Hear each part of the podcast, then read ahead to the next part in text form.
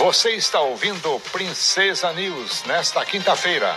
Informação de qualidade para o estudante, a dona de casa e o trabalhador. Democracia e Direitos Humanos, uma parceria da Agência de Jornalismo do curso de jornalismo da UEPG com a Rádio Comunitária Princesa.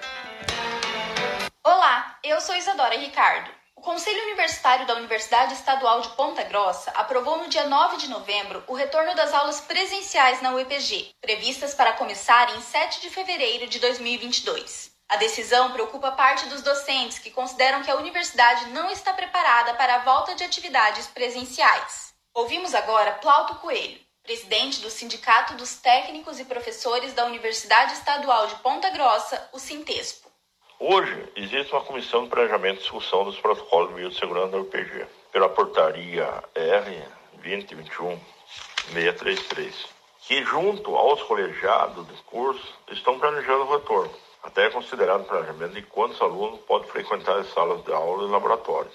Mas nesse sentido, após, após as aulas, como vai ser a limpeza e preparação do ambiente para a próxima aula? Com a falta de servidor que a universidade se encontra, acredito que vão ter uma certa dificuldade na execução de serviços de limpeza.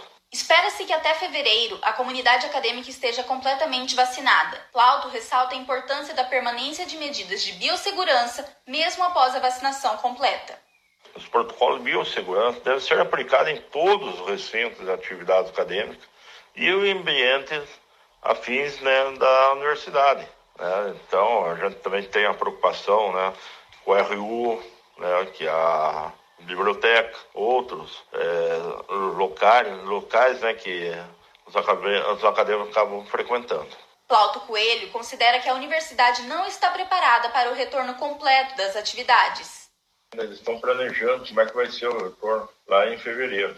Eles têm que imaginar também, né, não só imaginar, a gente sabe que a universidade vem acadêmico todo que é lugar país, Paraná, na cidade do interior. Pergunta é, será que esse pessoal também está vacinado como tal, o pessoal aqui da cidade?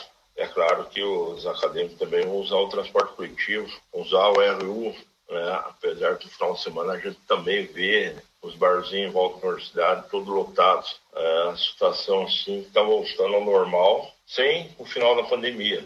E os noticiários na mídia, na estão totalmente diferentes, né? A gente está vendo acontecimentos de novas variantes do Covid. Por incrível que pareça, parece que é o mesmo cenário do final de 2019. Será que Ponta Grossa está pronta de novo, né, no caso, para receber esse público, né, essa movimentação de pessoas nos terminais no comércio, até mesmo na universidade? Isso nós só vamos ver lá, com certeza, no 7 de fevereiro. Agradecemos a participação de Plauto Coelho presidente do Sindicato dos Técnicos e Professores da Universidade Estadual de Ponta Grossa, o Sintespo. O Democracia e Direitos Humanos é uma produção da Agência de Jornalismo do curso de jornalismo da UEPG, em parceria com a Rádio Comunitária Princesa.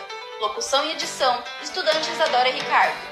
Produção e edição final, professores Hebe Gonçalves, Marcos e Borges. 9 horas e 33 minutos. Princesa News.